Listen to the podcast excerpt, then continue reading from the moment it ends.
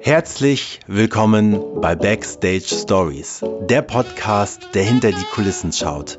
Immer mit der Frage verbunden, was kann die Welt vom Live-Entertainment lernen? Mein Name ist Dreif Zimmermann und ich wünsche euch viel Spaß und gute Unterhaltung bei der heutigen Folge.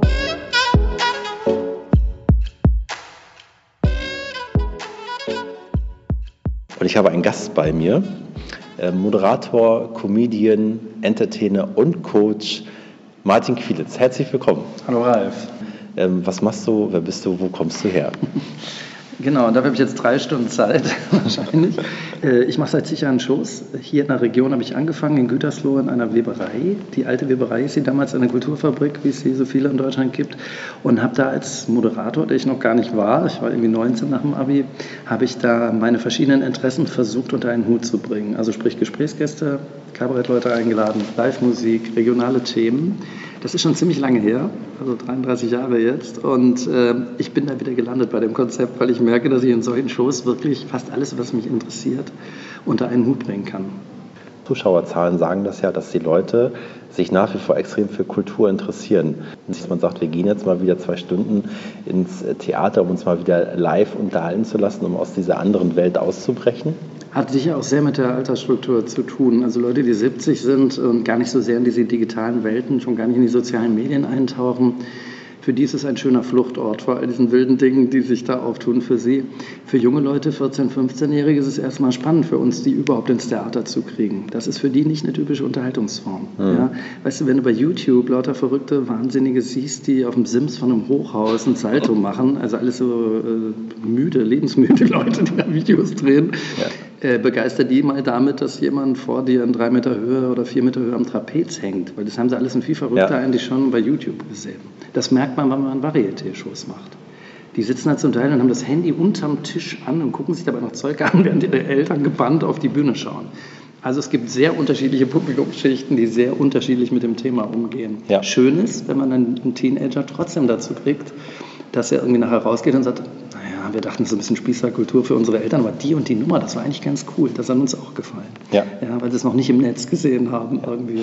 Gut, nun wissen wir ja nun beide auch aus äh, langjähriger Zusammenarbeit heraus, dass gerade der Varieté-Bereich natürlich äh, viele äh, junge, moderne Formen auch bietet. Ähm, sei es nun äh, auch, dass die artistischen Bilder ja da gerade äh, sehr an Jugendlichkeit dazugewonnen haben, sei es nun durch Kostüme oder durch äh, tolle Musik, durch neue Requisiten wie ähm, ja, ich glaube, eins von deinen Lieblingsrequisiten ja auch das Rousseur zum Beispiel, was mhm. ja irgendwie äh, mittlerweile kaum noch wegzudenken ist.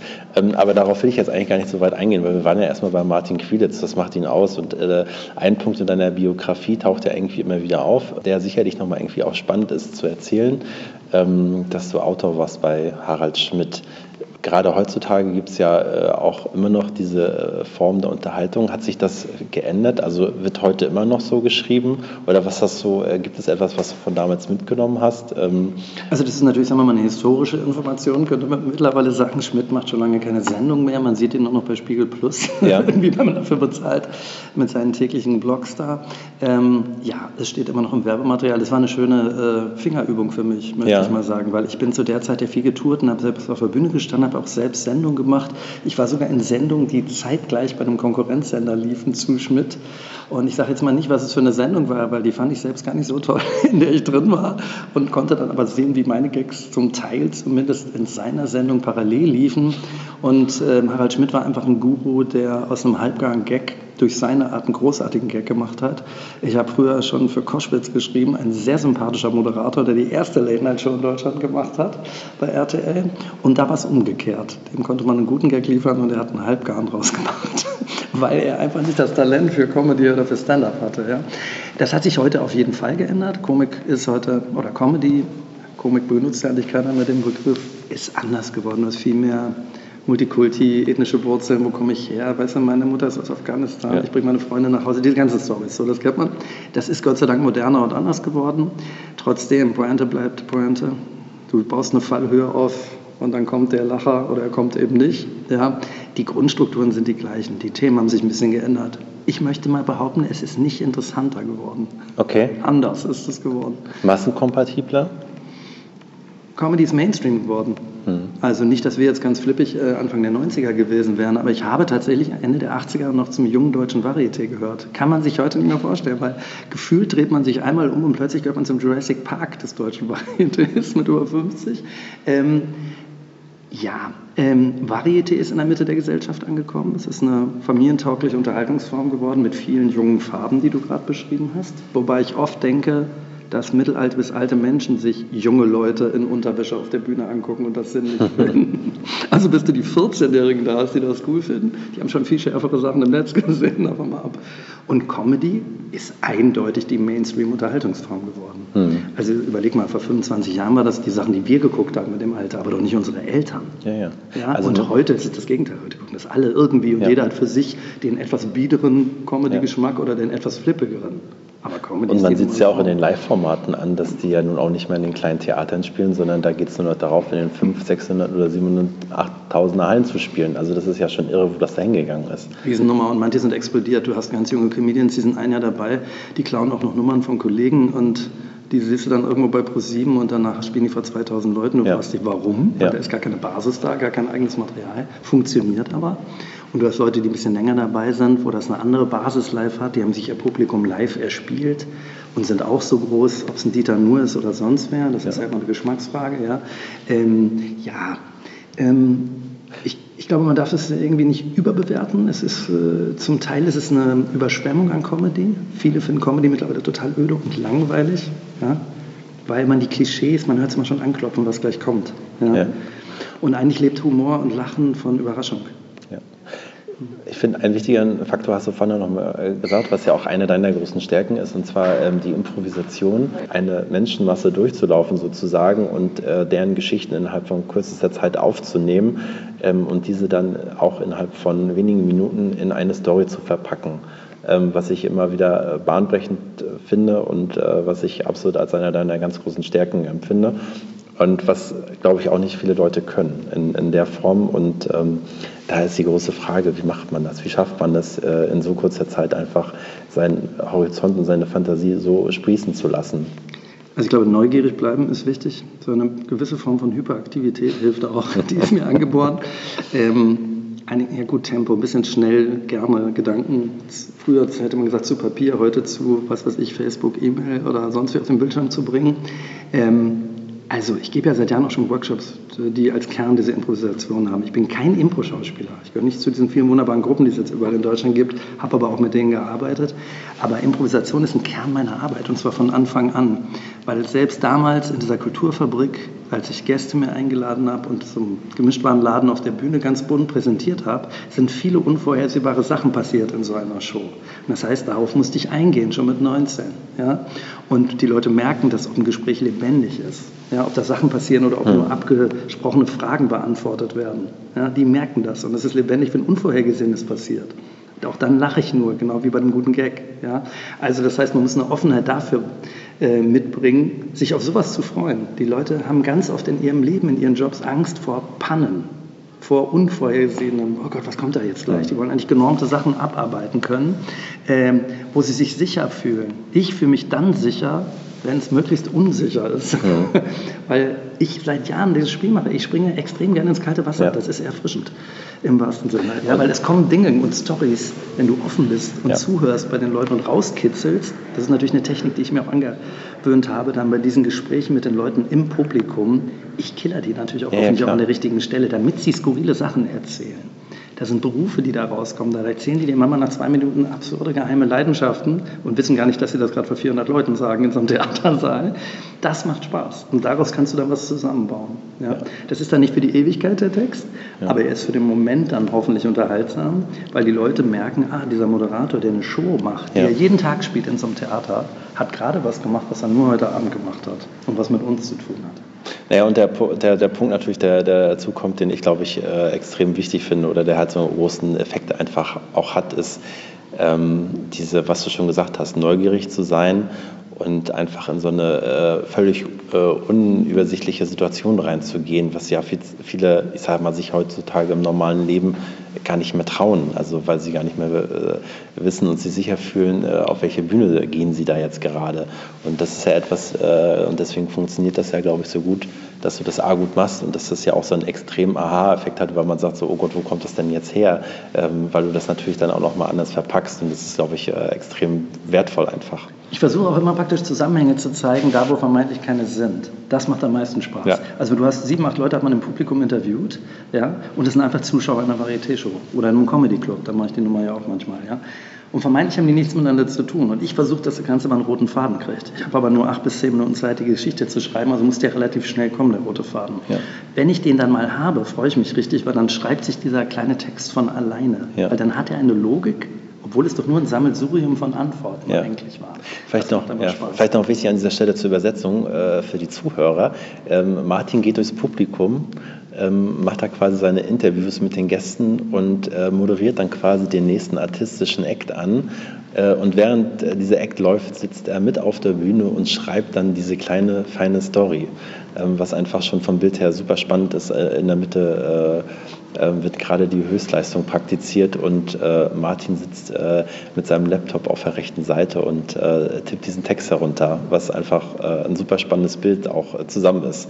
Ähm, ich glaube, einer, was immer wieder wichtig ist für Leute, die halt nicht in diesem Bereich arbeiten, hat Martin Quielitz als Moderator ein Ritual, wenn er auf die Bühne kommt? Also ist das immer gleich oder ist dir das egal, weil ist das genauso wie du gerne in so unvor äh, eingenommene Situationen reingehst, ist dir das egal und es gibt nichts, was Martin Quilitz braucht, um irgendwie mit Energie auf die Bühne zu kommen. Also ähm, es gibt sicher Leute, die einen ruhigen Alltag haben, bevor diese Show losgeht ja, oder ihr Theaterstück losgeht. Und die fokussieren sich dann extrem auf diese zwei Stunden Theater, Drama, auf Show.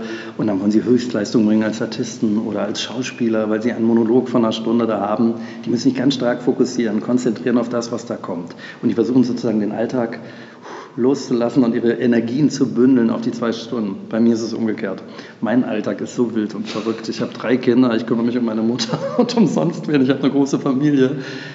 Ich entspanne auf der Bühne. Also äh, für mich sind diese zwei Stunden Show der Moment, wo mich mal keiner anruft, wo ich keine E-Mails beantworten muss, hm. wo ich mich weder um Hausaufgaben noch um äh, gute Versorgung von Senioren kümmern muss, ja, sondern wo ich einfach mal zwei Stunden das mache, wo ich Bock drauf habe. Insofern ist es ein erleichtertes Aufatmen, ja. wenn der Jingle läuft und ich weiß, ach schön, die nächsten zwei Stunden sind entspannt. Und ich glaube, mit der Grundhaltung kann ich dann auch improvisieren. Weißt du? Das ist meine ja. Spielwiese. Das ist, wenn mein Sohn schaukeln geht. Dann ist endlich Kindergarten vorbei, Eltern nerven nicht.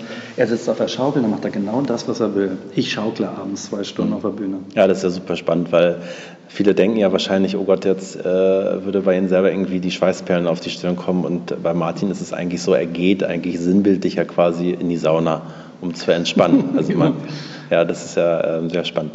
Ähm, du hast ja auch ähm, vorhin schon kurz erwähnt, dass du ähm, auch selber äh, Coaching gibst, äh, dass du da auch Seminare hältst.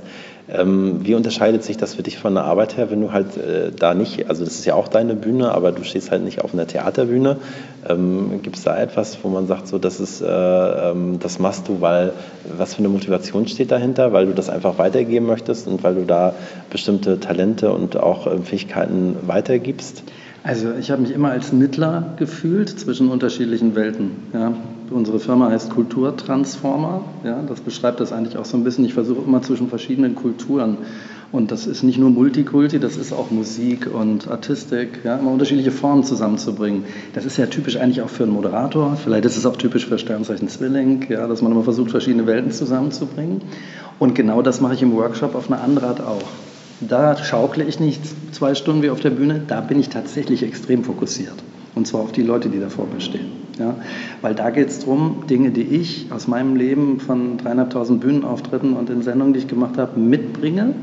Und trotzdem stehe aber mal ich nicht im Mittelpunkt, sondern ich habe nur die Erfahrung dabei und schaue mir an, was die, was mein Gegenüber da macht und versuche ihnen ein bisschen was mitzugeben, vielleicht aus meinem Leben, aus dem, was ich erfahren habe. Wobei bei mir ein Workshop oder auch ein Coaching nie so ist, dass ich versuche, Leute zu formen, in irgendeine Richtung, in ein Raster zu pressen. Das Gegenteil. Ich schaue mir an, was machen die? Ja, klassische Musiker, mit denen ich arbeite. Es können aber auch Leute aus Unternehmen sein. Ich, das sind immer auch Anwälte, das waren aber auch schon Jugendliche, das waren Dozenten, ganz bunt gemixt. Ja? was haben die für ein Anliegen, wo wollen die hin, wie wollen die sich entwickeln.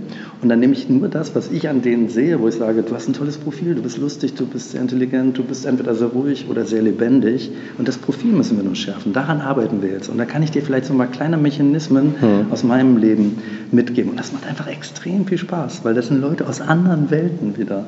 Und ich lerne von denen auch immer was im Workshop, wenn ich mit denen arbeite. Weißt du, wenn ich da zwölf Cellisten habe und arbeite mit denen für diesen Musikwettbewerb Ton und Erklärung, da ziehe ich ja für mich auch viel raus. Ja. Die lernen vielleicht von mir, wie man Musikstücke moderiert. Ich lerne aber auch von Leuten, die irgendwie 20 Jahre an einem Instrument gesessen haben. Wie was das heißt, also wie man so fokussiert an einer Sache arbeiten kann weil ich, wie gesagt, Zwilling, Moderator, meine Antennen ja. gehen in alle Richtungen. Also das befruchtet sich gegenseitig. Ja. Und Improvisation, auch da im Kern. Die Leute sollen Mut haben zu Fehlern. Das ist ein schöner Satz von einem Freund von mir, der eine Firma in Köln hat, Büro für Zukunft, mit dem gebe ich Workshops zusammen. Traut euch was, springt ins kalte Wasser. Das ist nicht das, dass ihr da Schaden nehmt, weil ihr dann nicht 100% gebt, sondern im Gegenteil. Hm. Da zeigt sich, dass ihr Persönlichkeit habt, dass ihr Humor habt, dass ihr eingehen könnt auf Sachen, mit denen man vorher nicht rechnen konnte. Da sieht man euch als Persönlichkeit und nicht mehr als Funktion. Ja. Aber ist das nicht gerade das, was auch heutzutage in der Gesellschaft unfassbar fehlt? Also wenn ich jetzt äh, dir auch nochmal diese Frage aufmachen würde, die ja in, im, im, Wesen oder im Inhalt ja äh, ganz viel auf das abzielt, was du gerade schon berichtet hast. Wenn du jetzt die Möglichkeit hättest, den jungen Leuten von heute, du bist selber Vater, ähm, was mit auf den Weg zu geben, was sollen sie machen, um vielleicht das zu finden, was sie können, äh, um ihren Talent zu, zu, zu finden, wenn sie das noch nicht genau wissen. Ähm, was ist so dein, dein Kern, wo du sagst, so, das würdest du jungen Menschen mitgeben, um äh, in dieser schnelllebigen Zeit heutzutage äh, trotzdem in irgendeiner Form ihren Weg zu finden? Die Möglichkeiten sind heute viel mehr als früher, aber das war bei uns auch schon so. Also ich konnte schon aus viel mehr Sachen auswählen als meine Eltern, die in der Kriegsgeneration, also da aufgewachsen sind und kurz danach.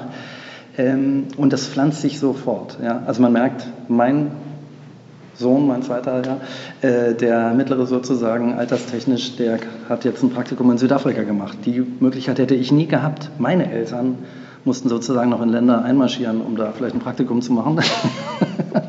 Heute kann man etwas anders unaufwendiger reisen. Ähm, das heißt, ich, ich kann immer nur sagen, geht auf die Reise, macht das, nutzt diese Möglichkeiten, die ihr heute habt, lernt die Welt kennen ja, und äh, guckt, dass ihr da eure Sachen findet. Wenn jemand nach Kanada als Austauschschülerin geht, nach Neuseeland, wie das heute viele machen, oder wie mein Sohn in Südafrika war, außerhalb von der Familie, außerhalb von den typischen Netzwerken, ja. die man kennt, außerhalb von diesen Sicherheiten, die man hat, da findet man zu sich. Dann nimmst du Ideen mit und ja. die bringst du mit nach Hause und das ist dann...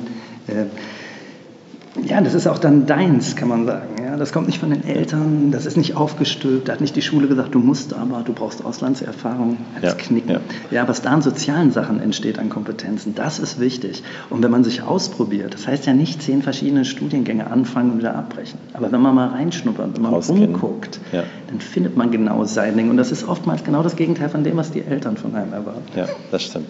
Kann ich ja selber äh, total gut äh, ähm, äh, auch berichten von mir selber aus. Äh, du weißt es ja selber auch, äh, das ist teilweise ja auch nichts anderes als ein Generationskonflikt, der da einfach herrscht. Und äh, nun waren wir beide ja nun auch äh, das ein oder andere Mal in, äh, auch in den wunderbaren Robinson-Clubs, die es so weltweit gibt. Und äh, was ja so äh, meine, äh, an, mein Anfang war, auch in dieser Welt irgendwie Fuß zu fassen. Und ich weiß auch heutzutage total genau, welchen großen Stellenwert das einfach hat. Hätte ich das nicht gemacht, dann würden wir ja auch nicht sitzen heute. Ähm, und das hat einen ganz großen Anteil daran und hat für mich auch diese Welt geöffnet. Und das ist natürlich schon so. Meine Eltern hatten früher diese Möglichkeiten nicht. Äh, und man merkt das halt auch da immer wieder, dass man da ganz viel übersetzen kann und muss, auch heute noch. Und ähm, zum Abschluss ähm, möchte ich dir noch eine Frage stellen, ähm, die auch sehr persönlich ist. Ähm, ich hoffe trotzdem, dass es irgendwie eine Möglichkeit gibt, eine äh, gute Antwort darauf zu finden.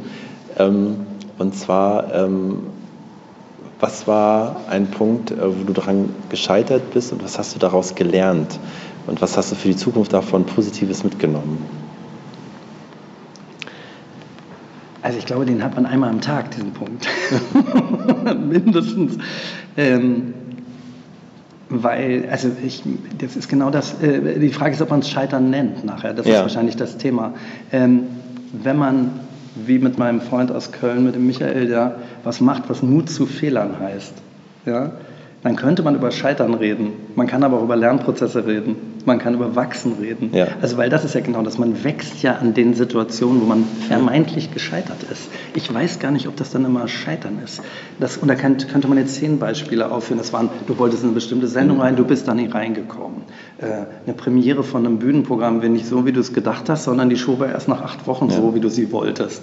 Das kann man immer theoretisch Scheitern nennen, aber wenn man sich darauf einlässt, dass Sachen wachsen, dann müssen die nicht am Anfang 100% stimmig sein. Ja. Und man kann eben auch nach links und rechts abbiegen. Und das kommt bei in ganz vielen Lebensgeschichten aus vermeintlichem Scheitern. Ja, Misserfolge. Man wird irgendwo rausgeworfen, man hat einen Autounfall, äh, man hat eine Scheidung hinter sich. Das sind so viele verschiedene Bereiche. Ja? Und das hat jeder von uns schon mal erlebt. Ja, ich glaube, du bist frisch verheiratet. Lass dir mit der Scheidung noch lange, lange Zeit, das ja, brauchst du auch ja. ein Erlebnis. Du hast vielleicht eins von den anderen Erlebnissen ja, gehabt. Äh, so, ich wollte nur sagen, natürlich sind das immer diese Brüche in Lebensgeschichten, die machen die Leute auf Dauer spannend. Das ist das, was ich im Interview versuche rauszufinden. Und du merkst, ich lenke dann auch immer gerne ab als Moderator vom eigenen Scheitern. Also sagen wir mal so, familiär ist es auf jeden Fall so, dieses Bühnenleben, wenn du viel unterwegs bist, und das ist man, wenn man in Varietés ist, ist man en suite, sprich man spielt monatelang im Stück unterwegs. Das heißt, du bist zu Hause nicht präsent. Und da sind mhm. aber Menschen, wo man präsent sein sollte. Das sind die Kinder, das ist die Beziehung, das ist Freundeskreis, Umfeld. Ja? Also das macht einen Zwilling manchmal verrückt wie mich, dass ich nicht überall gleichzeitig sein kann. Ich kann nicht gleichzeitig guter Vater sein, lange auf Tournee gehen, meine Beziehung dann noch lebendig füllen, meiner Mutter auch noch gerecht werden, meine Freunde und Freundschaften pflegen. Ich bemühe mich sehr. Hm. Aber das heißt, dass ich dann nicht mehr schlafe. Dann hat der Tag äh, 18 bis 20 Stunden ja. und in den restlichen vier Stunden pflege ich meine Augenfalten und die Ringe unter den Augen, die immer tiefer ja, werden. Ja. Martin, ähm, das war nochmal eine sehr lange, tiefgründige äh, Antwort auf, auf diese Frage. Ähm, vielen Dank und äh, die Botschaft ist ganz klar, Leute da draußen, macht Fehler, ihr dürft auch mal scheitern und in diesem Sinne vielen Dank an Martin Quilitz äh, für die Zeit, für dieses äh, kleine, nette Interview.